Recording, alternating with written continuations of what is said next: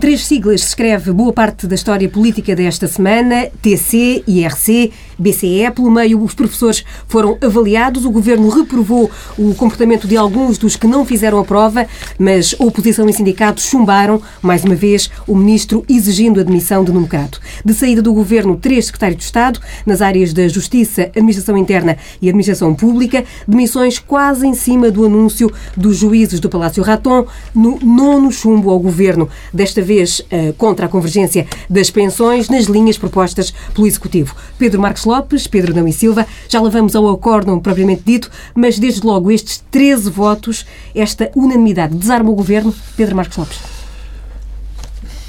Bom, eh, deixa-me deixa começar pelo, pela nota positiva, extremamente positiva deste voto, é deste, desta deliberação, é que o Estado de Direito funcionou, uh, funcionou bem, funcionou contra muita gente.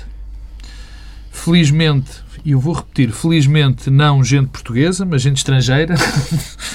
e, portanto, há uma nota que, que convém sempre uh, salientar. Dizer que é muito difícil, e eu não gosto de, de, embarcar nisso, de dizer que há derrotas ou vitórias quando o Estado de Direito funciona. O facto do Estado de Direito funcionar é, desde já, e para os tempos que, que, que vivemos, uma, algo que nós devemos salientar, por incrível que pareça. Claramente, o governo, por outro lado, não levou a sua avante, isso é evidente. Ainda para mais de uma maneira tão esmagadora. Foram 13 votos, foi algo que era muito, muito esperado, era, foi algo que parecia claro aos olhos de toda a gente, e nesse aspecto eu quero destacar alguém que ainda foi mais impiedoso na análise deste, deste, enfim, desta proposta do que o próprio Tribunal Constitucional. E temos o Presidente da República. O Presidente da República não só. Uh, uh, aliás, o Tribunal Constitucional não só concordou uh, com certas posições do Presidente da República, como mesmo rejeitou algumas que, que, que, o Presidente da República tinha salientado que eram ainda piores. Deixa-me dizer duas ou três frases. Quer dizer, o, o, Presidente da República, porque isto já tem 25 dias e com o ritmo que a nossa política tem, convém-se lembrar, o Presidente da República eh, chamou, disse que havia uma conduta furtiva por parte do legislador. Eh, diz que havia a frustração das legítimas expectativas dos pensionistas à mercê de um regime sacrificial disse que era um imposto e depois disse claramente, até o definiu, uh, uh, uma violação do princípio da confiança. Portanto, uh, o, o, o, as consequências, eu penso que analisaremos depois.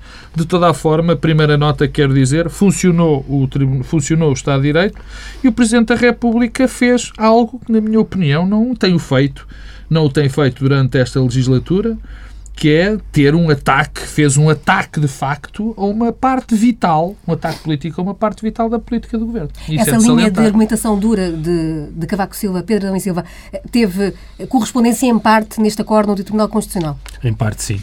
Hum, e, aliás, eh, a consequência política imediata, hum, pelo que o Presidente da República diz, mas não só, pela votação muito expressiva, hum, foram 13 juízes, quer dizer, todas as normas e 13 juízes, unanimidade um, diz-nos um, alguma coisa sobre a posição eh, em que o governo uh, fica.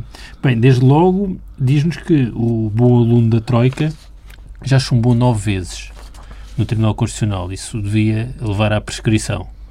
Um, por outro lado, eh, diz-nos outra coisa, e aí entra também o Presidente da República, é que aqui há umas semanas atrás os juízes do Tribunal Constitucional foram denominados ativistas radicais. Ora, o que esta decisão por unanimidade mostra é que eh, não há 13 ativistas radicais. Os ativistas radicais estão eh, isolados, sozinhos no Conselho de Ministros.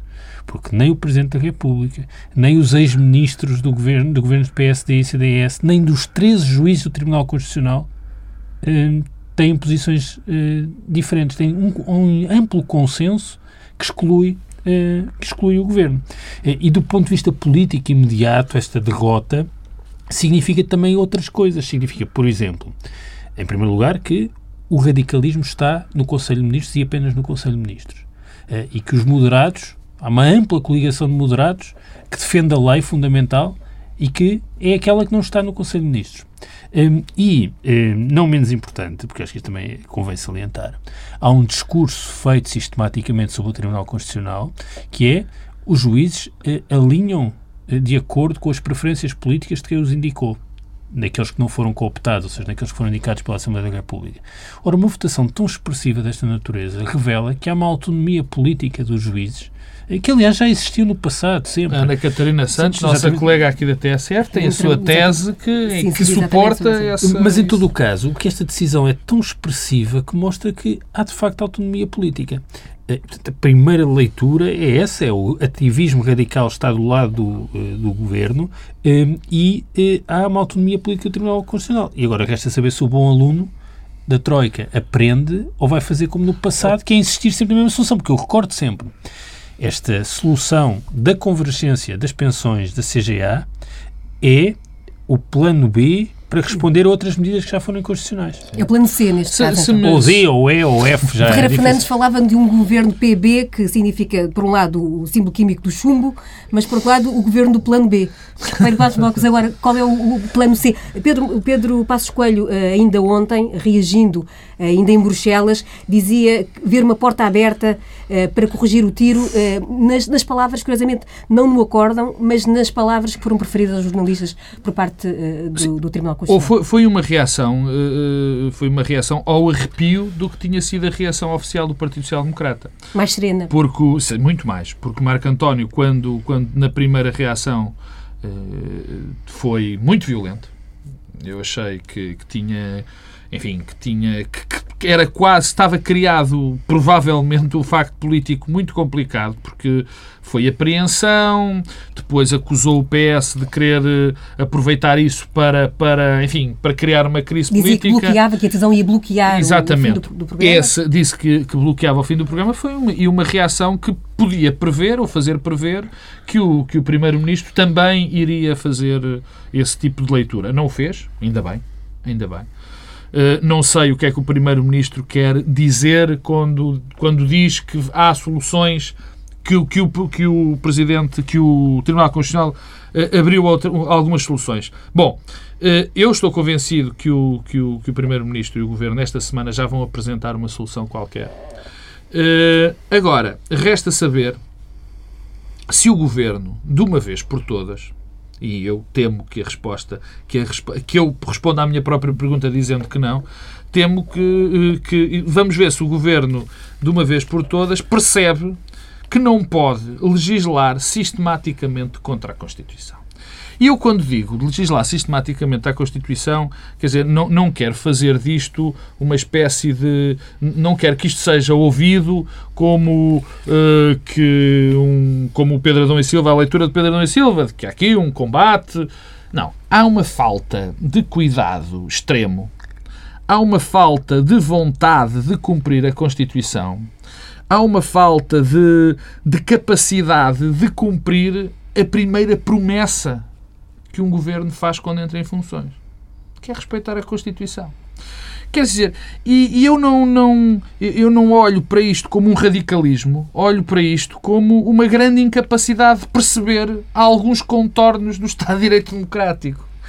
Enfim, chamar-lhe-ão o que quiser. Isto é muito grave. Por outro lado, e, e termino já, tem a ver com a resposta que o Governo der esta semana a este chumbo vai, na minha opinião, também eh, eh, condicionar alguma da conduta futura do Presidente da República face ao orçamento. Ou seja, se ele vai decidir pela preventiva ou fiscalização preventiva ou sucessiva. Porque esta, eh, o que o Governo disser indica, vai ser uma indicação da sua vontade. Ou seja, se se conforma com esta decisão e não toma medidas que sejam ainda mais confrontativas, possivelmente com o Tribunal Constitucional, se está disposto a, a, a analisar a situação, que provavelmente dizem alguns especialistas, eu confesso que ainda não vi com cuidado, que provavelmente esta medida não se fará tanta moça, ou a moça que se previa no orçamento, que é cerca de 0,25, mas muito menos devido a erros de previsão para o ano, que provavelmente eram uma, são previsões pessimistas em determinados campos.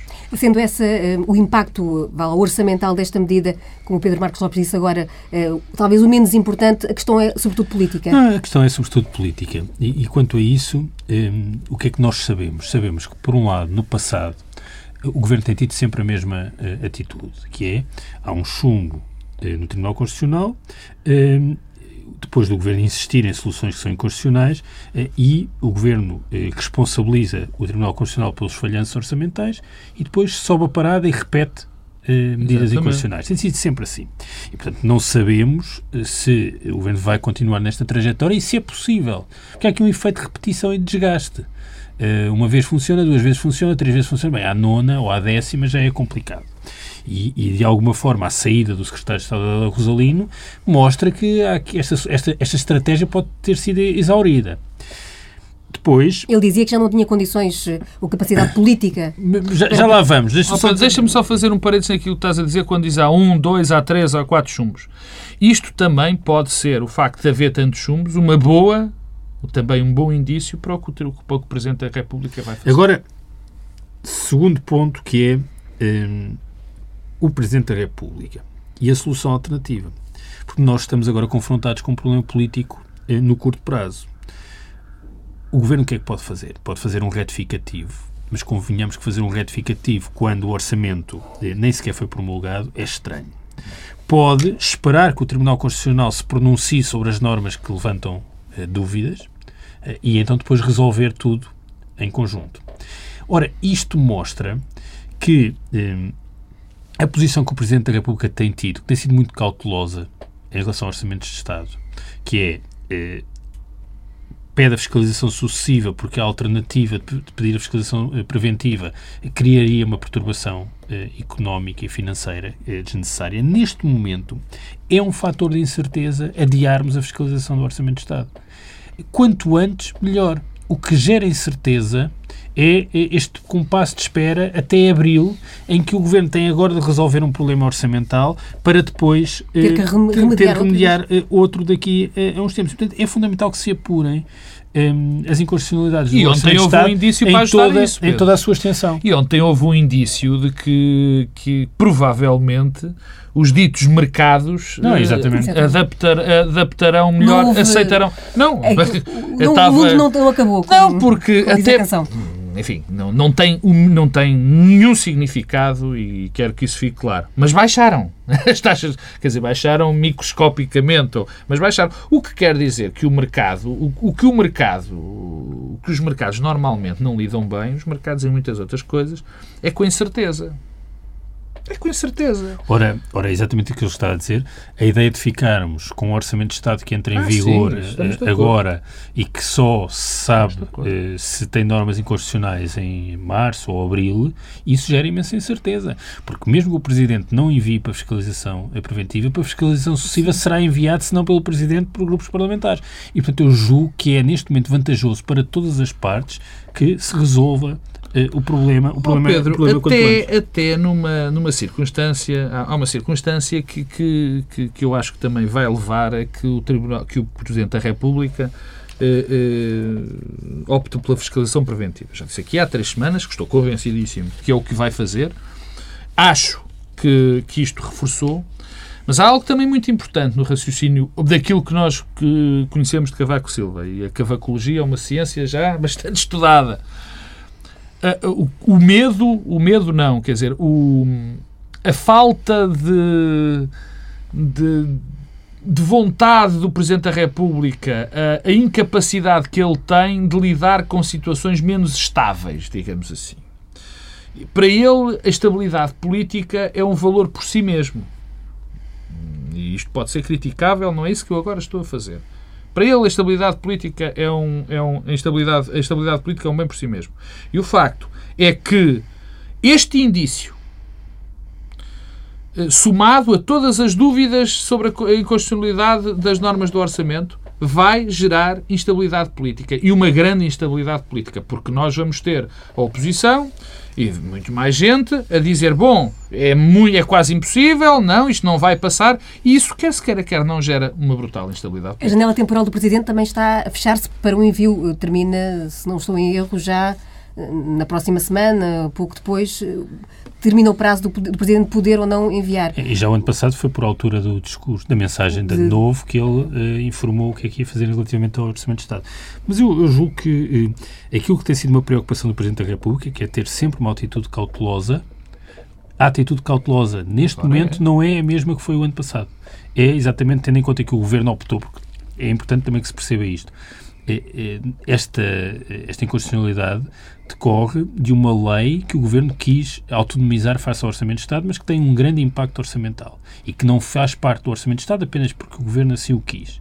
É, o que significa que, de alguma forma, uma parcela daquilo que seria eh, que seriam as normas do Orçamento de Estado que tinham de ser avaliada em constitucionalidade já foi feita e, portanto, falta o resto e, portanto, é preferível mudar tudo. Mas deixa-me só dizer, ainda na dimensão política, eh, que eu devo dizer que uma das coisas que me causa eh, que é mais perturbador para mim neste processo é a forma como as instituições internacionais, que compõem a Troika em particular, se predispuseram para enverdar pela estratégia de pressão sobre o Tribunal Constitucional.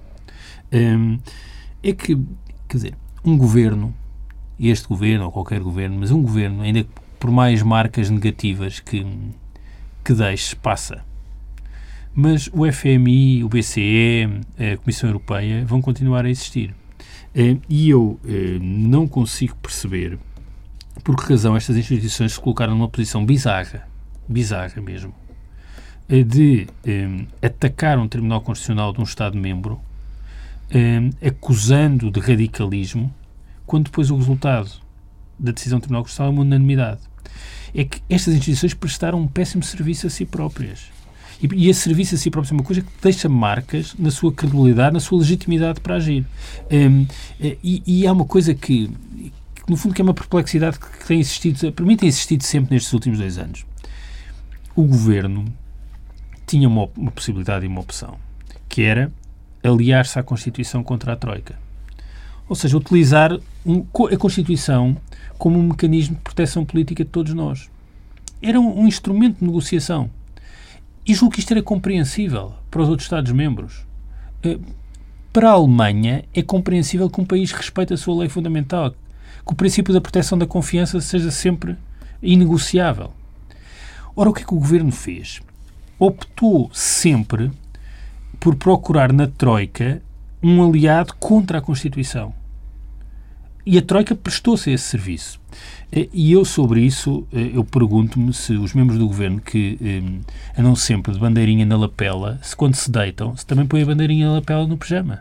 Se dormem confortáveis, se dormem desconfortáveis com a, com a ideia de que aliaram-se contra a Constituição. E a Constituição é a nossa fonte de soberania também.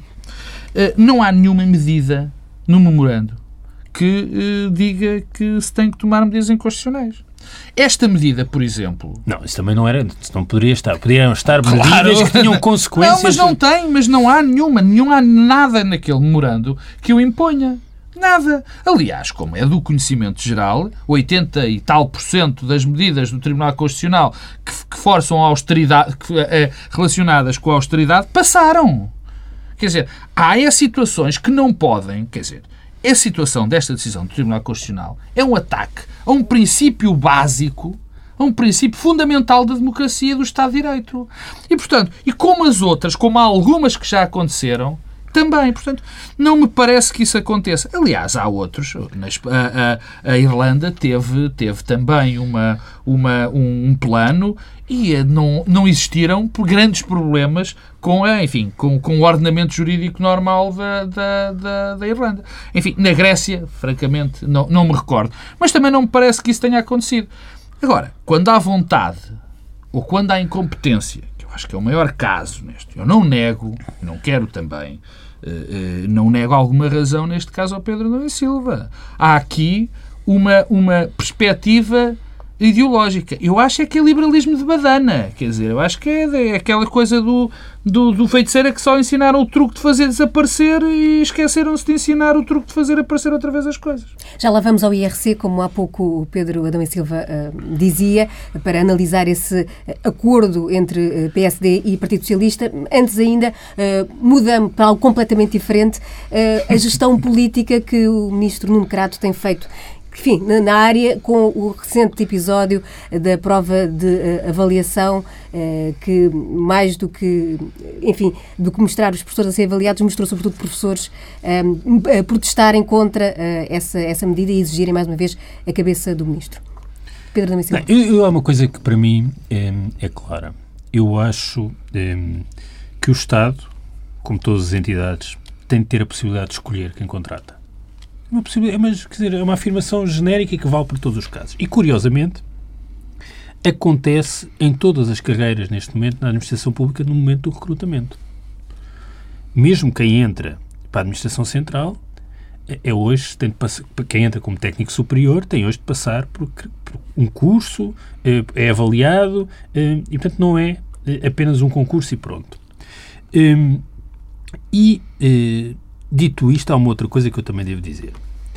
Uh, independentemente de saber ou não se, os, se este modelo uh, de uh, seriação está bem feito, se aquelas provas em concreto fazem sentido, há uma coisa que nós hoje podemos dizer com segurança.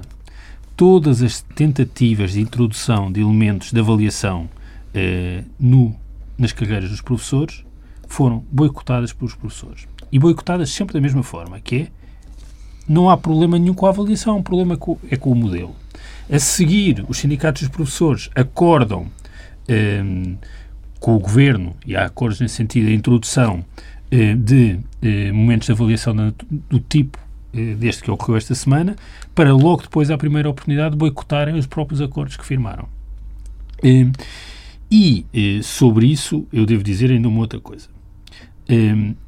Hum, é para mim um, também motivo de perplexidade que, um, por um lado, este governo em dois anos tenha feito e tenha tomado um conjunto de medidas um, tão destruidoras da escola pública, hum, o aumento do número de alunos por turma, o fim da escola a tempo inteiro, o fim do inglês no primeiro ciclo, as novas oportunidades, e podia continuar a citar. E que o maior momento de contestação ocorra quando há uma introdução de um teste aos professores. Quer dizer, há aqui qualquer coisa de estranho. Um, e, e, eu não, não digo que os professores não tenham boas razões para se uh, insurgirem agora, mas também me causa alguma perplexidade que uh, as prioridades do ponto de vista da contestação dos professores em relação à escola são aquelas que têm a ver com avaliação e remunerações. Tudo o resto é secundário. E há uma coisa que eu também uh, devo dizer. Eu ouvi, julgo o ministro Poiás Maduro, dizer que é, é, professor. Eu também sou professor. Eu não concebo uh, alguns dos comportamentos que vi. Não concebo como professor. Não, não sei como é que é possível assistir a coisas dessas. E não concebo, por exemplo, coisas simples, que é, eh, há uns tempos os alunos foram, passaram a ser obrigados a assinar uma declaração como não copiavam. Ora, estava a decorrer o exame e já circulavam na internet fotografias de exames tiradas dos telemóveis de professores. Eu, há aqui qualquer coisa de facto eh, na relação dos professores com a escola, com a comunidade, com os alunos, eh, em que a escola, a comunidade dos alunos não são a segunda, nem a terceira, nem a quarta prioridade, são uma prioridade longínqua comparado com ehm, comparado com as questões eh, da carreira, que são muito importantes, e da avaliação, que são muito importantes, mas que, na verdade, os representantes orgânicos dos professores não as tratam da forma acertada, a meu ver. Pedro Marcos Lopes. Bom, eu queria começar pela medida, e é rápida. Eu, eu não posso discordar mais da medida, eh, desta medida de avaliação em concreto. Quer dizer, eh, é uma medida que abrange apenas professores que não estão no quadro. Portanto, é, faz logo uma separação uh, uh, dos que estão no quadro e que não estão no quadro. Portanto, os que estão no quadro, enfim, têm que ser, não podem, já são bons, os que não estão são maus ou possivelmente maus por definição. Uh, também não percebo a dispensa que o ministro fez de, das pessoas que têm mais de 5 anos. Foi o acordo uh, então, possível. Enfim, acho que não faz sentido, destrói logo a essência deste, deste tipo de avaliação. E como o Pedro dizia, é verdade, quer dizer, quando são admitidos, partimos do princípio que são capazes. Mas isto é a medida em si. Isto é a medida em si. mas eu, Pedro, eu, eu tens inteira razão. O problema é que sempre não, que estamos a discutir a avaliação Pedro, do problema, confunde-se a, a, questão da avaliação com este claro, modelo, não, mas nenhum não, modelo é verdade, funciona. Não é verdade, mas, mas eu tenho e tive que dizer isto porque uh, eu, pelo menos, tenho a minha memória, eu fui um defensor das medidas que a doutora Maria Lourdes Rodrigues queria implementar para avaliar os alunos, voltaria a ser, os professores, peço desculpa, voltaria a ser. Acho que havia erros naquele processo de avaliação, mas eu, na essência, achava que era um programa certo. Conhece algum processo eu... de avaliação que não tenha erros? Claro que não, mas é, mas é isso que eu estou a dizer. Eu consigo sempre destruir qualquer processo Qual... de avaliação oh, oh, com base em problemas. Oh, a questão é se nós aceitamos o princípio Pedro, de que é preciso oh, Pedro, introduzir a avaliação. Eu participei, não em professor, nunca fui professor na minha vida, mas eh, participei em vários processos de avaliação, enfim, de empresas, como avaliador, como avaliado, nas duas funções, e sei perfeitamente que não há bons processos, não há ótimos processos de avaliação. Mas tem que haver Mas tem de haver avaliação. Portanto, eu acho que, de facto, há um problema, as pessoas têm um problema com a avaliação. Uh, têm um problema com a avaliação. Qualquer tipo de avaliação, desde que eu me conheço, desde que eu estava na escola, quando desde que passei de aluno a pai de alunos, eu não me lembro de algum tipo de, de, de avaliação ter sido minimamente consensual entre a comunidade eh, dos professores. E são sempre, têm sempre qualquer coisa contra, é sempre, são sempre contra a, a avaliação. Há aqui um problema, eh, eh, de facto, eh, que é preciso também observá-lo e observá-lo com bastante atenção. De facto, a corporação mais forte que existe em Portugal, provavelmente, fora da, das ordens tradicionais, não é? Dos exército, eh, dos juízes e tudo mais, são os professores. Por muitos motivos.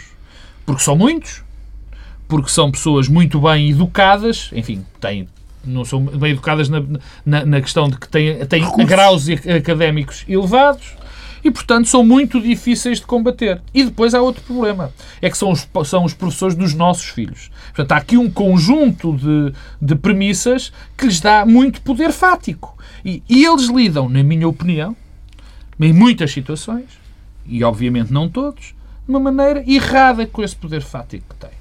Porque todas as tarefas, muitas das tarefas com que fazem, muitas das atitudes que têm, é para bloquear determinadas coisas. Eu não quero generalizar, é aquilo que eu tenho observado.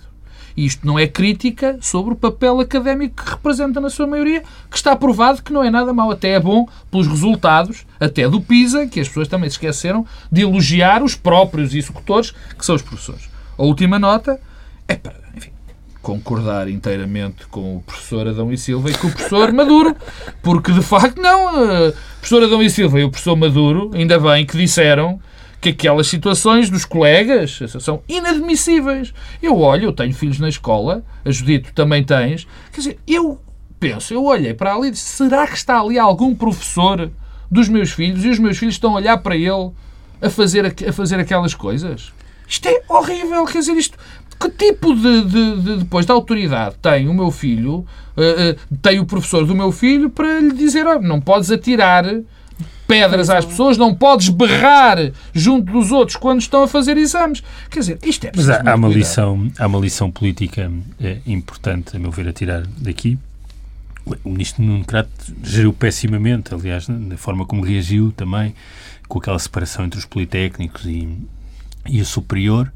Um, mas uh, há uma lição política a extrair, que é qualquer ministro da Educação sabe que pode fazer o que quiser com a escola pública que não correrá grandes riscos, mas nunca se meta com a avaliação e com as carreiras dos professores, porque aí terá um enorme problema. O que é extraordinário neste processo, eu, eu rio, mas não, enfim, é rir para não chorar, como dizia o Cartola, é, é, é que o ministro, que provavelmente pior tem conduzido o seu ministério, Quer dizer, contra todas as provas uh, empíricas, contra tudo o que é, na minha opinião, uh, enfim, a evolução do ensino. Eu não me esqueço dos exames da quarta classe. Quer dizer, quando nós estamos perante um, um ministro que impôs os exames da quarta classe, que acabou com tudo o que tinha sido a evolução normal do ensino. E neste caso concreto, o Nuno Crato sai, apesar de todos os erros, como uma vítima e não Não como... sai, não sai porque sai, fez sai. implodir o funcionamento da ele escola. Ele tinha dito que antes de ser ministro, é verdade, falava, era, era as pessoas que usavam. Mas não eram as escolas, era o Ministério da Educação. Mas, mas está, está a ter sucesso nessa, nessa,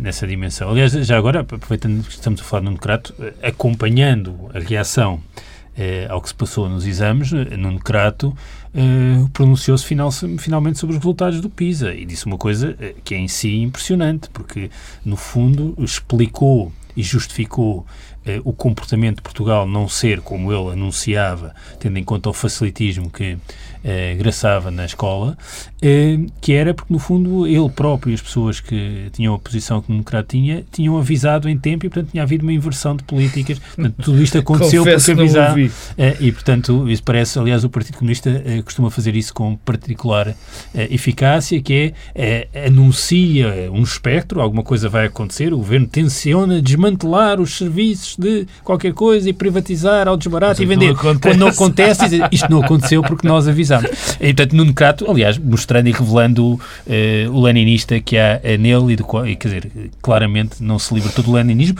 e, e, e, por isso é que eu digo que ele não saiu como vítima, porque a reação que teve foi de tal modo intempestiva um, ehm, e, e, pouco pensada, uh, que acabou por ter um efeito de ricochete que. Um, ehm, Nuno Crato, aliás, temos assistido a uma espécie de emulação na praça pública de Nuno Crato, uh, uma autoemulação, uh, uh, e um, é isso não é, eh, não é recuperável. Não parece que seja recuperável e o crescente que vem aí na relação com os sindicatos vai colocá-lo numa digas isso, Pedro, nós temos um vice-primeiro-ministro que também não era revogável, que não revogava nada. E, afinal... Vamos rapidamente caminhando para o fim do programa e ainda temos na agenda no, no, na ordem do dia de hoje, eh, para citar uma expressão parlamentar, eh, a questão do IRC e o acordo que parecia, enfim, morto e afinal eh, Fênix Renascida, um acordo um, combinado quase ao, ao, telefone durante um debate parlamentar e que acabou por uh, resultar uh, ontem, sexta-feira, na votação final global da reforma do IRC,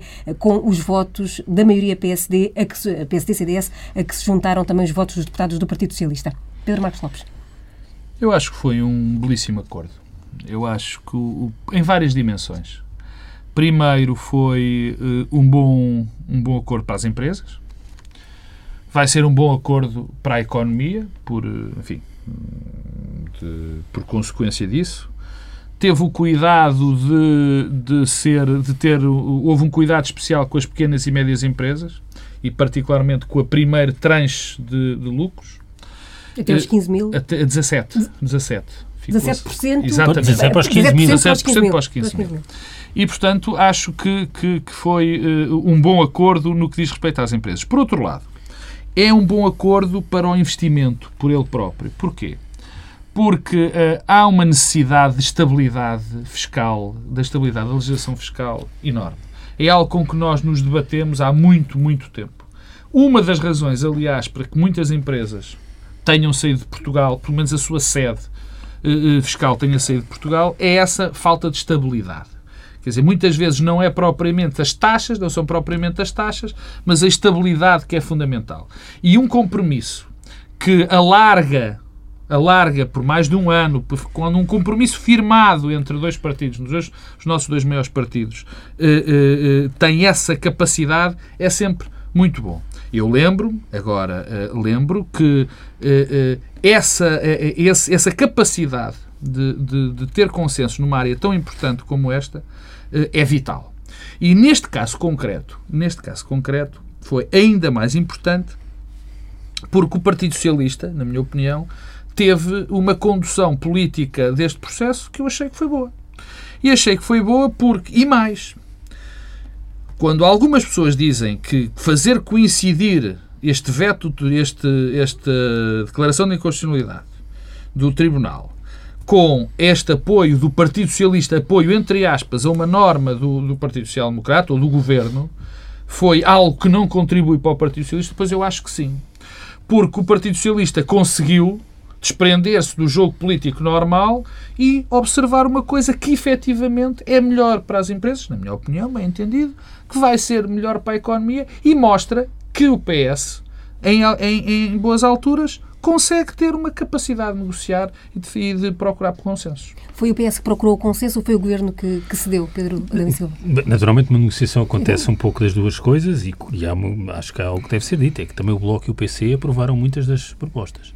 Portanto, nem sequer... É verdade, é, é verdade. Tens razão. Ainda bem que eu recordei. Muitas propostas, eh, que elas têm a ver com a simplificação, e também com a redução da tributação das PMEs, eh, foram aprovadas também pelo Bloco eh, e pelo PC. Portanto, há um amplo consenso e aí garante alguma estabilidade e eu nisso acompanho o Pedro Marcos Lopes.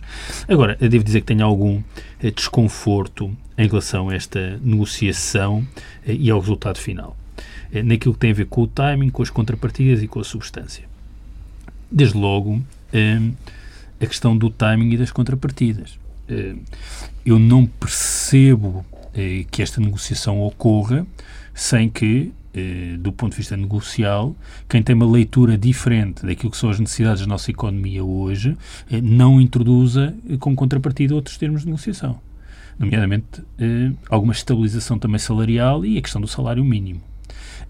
e vejo com dificuldade que, num contexto de corte de pensões e de salários, de aumento de impostos sobre o consumo e sobre o rendimento, se baixe o IRC. Acho que isso é um sinal político. E as coisas valem também pelo sinal político. E, aí o timing é relevante. É que nem no momento em que estamos a fazer uma coisa, estamos a fazer outra. E eu recordo que há um ano e meio eh, o país rasgou eh, todo em conjunto as vestes por causa da TSU eh, e agora temos aqui um mecanismo de redistribuição, que é isso que está em causa, em que as empresas e as empresas maiores têm reduções e os os indivíduos, os trabalhadores, os pensionistas têm aumentos. Porque a TSU, quer dizer, em relação à qual eu sou contra, ainda assim, todas as empresas pagam taxa social única e todos os trabalhadores pagam taxa social única. IRC nem todos pagam. Só aquelas que têm lucro. Eu acho que essa é que é a questão-chave neste momento. É que eh, nós não podemos dizer que o problema da economia portuguesa é um problema eh, de procura, e depois estarmos a intervir do lado do lucro. É que eh, no dia em que foi aprovado o acordo, há empresas muito significativas, as Siemens aqui na região de Sintra, a fechar porque tem um problema de procura. A maior parte das empresas não se coloca o problema do IRC, porque nem sequer têm lucro. E nós temos uma economia completamente deprimida, não porque há um problema de sobretaxação do lucro. Eh, nós podemos simplificar, podemos fazer uma série de coisas nos regimes de IRC. Agora, não podemos achar que o problema eh, das empresas em Portugal é o lucro. São as falências, é, é o problema da procura, é, é, o déficit de qualificação dos ativos, as novas oportunidades que o governo acabou e, de alguma forma, aceitar estes termos do debate, é, que são os termos. Isto, no fundo, é a narrativa é, que o Pedro Marcos Lopes acha que não existe, que é só um problema de incompetência. Não, isto é a narrativa da direita. Não, porque eu esta acredito. Pronto, esta é a narrativa acredito. da direita, que a economia portuguesa está estrangulada porque há um peso fiscal sobre as empresas não, que impingam. Não é essa a narrativa. E, portanto, eh, isto, na verdade, resolve o problema a quem? Resolve o problema a grandes empresas eh, e pouco mais, porque para o essencial do nosso tecido económico eh, não há preocupação nenhuma com o RC, a questão nem se coloca. Eh, e, o que, e a política é também uma capacidade de definir prioridades. Eu não digo que não seja importante mexer no IRC. Certamente haverá um momento em que é. Mas há uma questão de estabelecer prioridades. E neste momento a prioridade não é certamente reformar o regime de IRC. Eu percebo os argumentos do Pedro.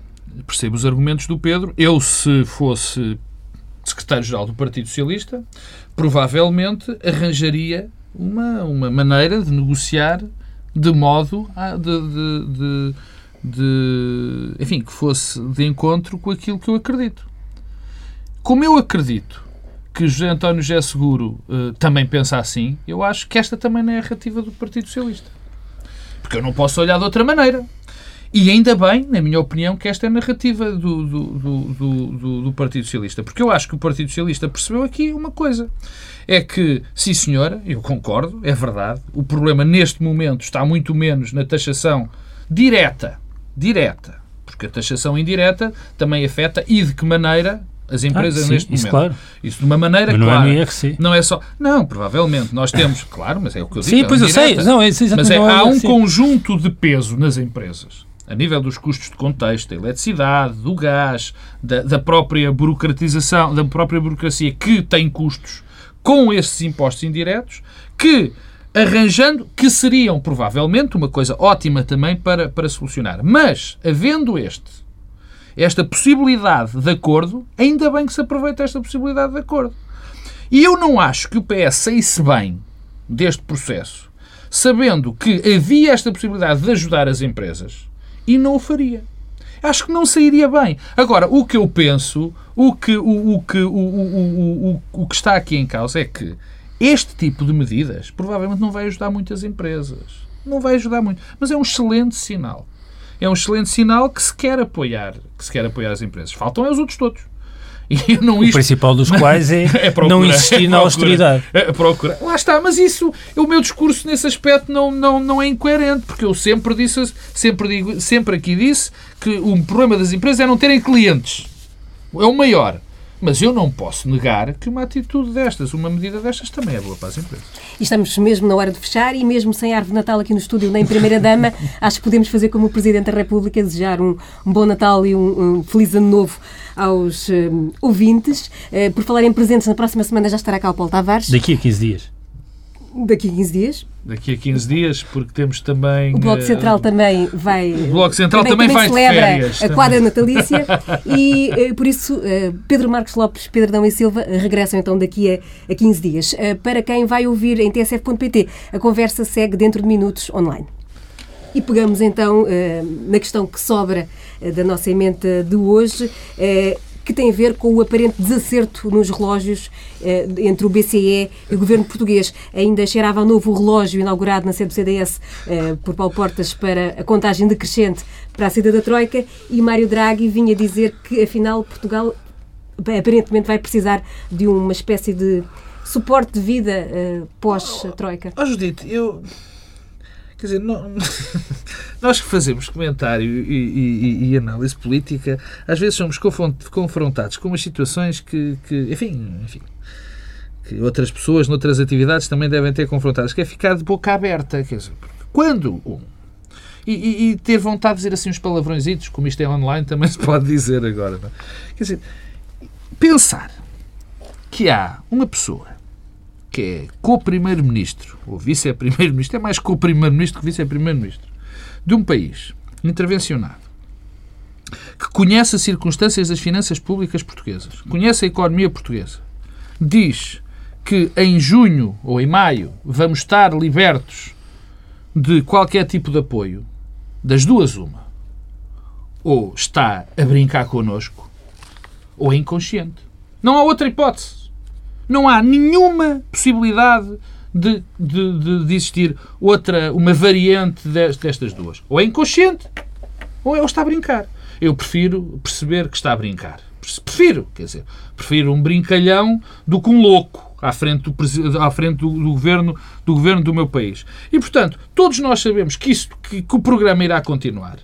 Todos nós sabemos que as circunstâncias que nos são impostas vão exigir, infelizmente, mas não é o tempo, agora para analisar pela milionésima vez o que está mal no programa de, de ajustamento de Portugal. Quer dizer, todos nós sabemos que isto vai durar até. hum, vão, vão durar muitos anos, segundo o, o homem do FMI, de 15 ou 20, não era? Salvo erro, era, era o que ele dizia. Portanto, que o próprio programa cautelar nos vai ajudar para isto e Paulo Portas inventa um relógio patético numa atitude absolutamente ridícula, ofensiva até para, para um português normal. Claro que está, deixa-me só acabar, e Pedro, peço desculpa, claro está, que Mário Draghi quase que veio puxar por uma orelha, puxou, chegou a Paulo Portas, puxou de uma orelha e disse, oh menino, tenha juízo. Foi o que aconteceu. Mário Draga viria depois a corrigir as eh, afirmações, mas, eh, enfim, o que disse está dito. Não, repara, Judito, o, o próprio Primeiro-Ministro, eh, na entrevista eh, à TV e à TSF, eh, deixou duas possibilidades. Uma saída Limpa? limpa e um cautelar. E o que Mário Draghi veio dizer é o que, naturalmente, Portugal não tem condições para a saída limpa, com todas as implicações que isso tem. Há aqui um lado, quer dizer, trágico. mas trágico e que é explicável. Repara, um dos partidos que encomendou a vinda da Troika celebrar a partida da Troika. Essa é a primeira, primeira dado. Uh, o segundo é que, isso é, que, é o que explica, Paulo Portas vai no lugar do morto. É como a história do barco, Pedro, desculpa lá. Quando diz-se quando se compra um barco, tem-se duas alegrias. Sim, mas não, compra... mas não, não, não é isso. Não é isso, não é isso. Neste caso não é isso. Uh, é que uh, Paulo Portas vai no lugar do morto. Uh, e no lugar do morto, como quem sabe, uh, é o lugar do morto, não há nada a fazer. Uh, não temos as mudanças, não temos o volante, não temos acelerador, nem travão, nem embreagem, mas se houver um acidente, e está a haver um acidente, somos os primeiros a morrer. Ora, Paulo Portas morreu, não tem elementos de diferenciação. Paulo Portas foi sobrevivendo politicamente nos últimos anos porque com Santana Lopes diferenciava-se, até à crise de Gaspar diferenciava-se porque aparecia como defensor de alguma moderação, com uma postura institucionalista de Estado. Ora, neste momento, Paulo Portas não tem nenhum fator de, de diferenciação e, portanto, não é politicamente viável em eleições. O que é que faz? Arranja estas palhaçadas dos relógios. Um, o que tem, quer dizer, uma espécie de pré-anúncio de tragédia. Porquê? Porque cria uma ilusão, uh, que é uh, quando acabar o programa de assistência financeira, Portugal recupera a soberania. Ora, nós sabemos bem que o que levou à saída limpa da Irlanda é a percepção que a Irlanda teve porque não havia soberania nenhuma. E eh, o que o senhor do FMI disse esta semana é isso mesmo. Quer dizer, não há pós-Troika. O pós-Troika é a continuação da Troika por outros meios. Eh, e celebrar isso cria uma ilusão de que as coisas mudarão, quando não mudarão do ponto de vista da estratégia, mas também não mudarão na intromissão sucessiva de entidades externas naquilo que é a autonomia política e soberana do governo português, seja ele qual for. Eh, e com estas coisas não se brinca. Ehm, e esta, esta predomínio da tática o relógio, é mais um exemplo do predomínio da tática que agora domina o governo com a saída de Vítor Gaspar e que, aliás, eh, de alguma forma, esta saída de Helder Rosalino também consolida eh, o fim de uma estratégia que era um desastre, mas era uma estratégia, e agora a, a tática sobrepõe-se a tudo. E a tática é a sobrevivência política. E a sobrevivência política que não é uma sobrevivência eleitoral apenas, é uma sobrevivência de um grupo de poder. Um, e é nisso que eu não acompanho o Pedro Marcos Lopes, porque acho que há aqui uma lógica uma lógica de sobrevivência e de reprodução de poder. Um, e o relógio, não é ideológico. E o relógio, não, é, é é também. É, e o relógio, e o relógio é uma espécie de cristalização e de representação desse admirável mundo eh, em que vivem eh, dois personagens, Paulo Portas e Pedro Passos Coelho, que se formaram na tática política e é na tática política que se sentem eh, nas suas sete quintas. E com, este, com esta alusão ao relógio chega ao fim o nosso tempo e regressa, regressa então ao Bloco Central daqui a 15 dias.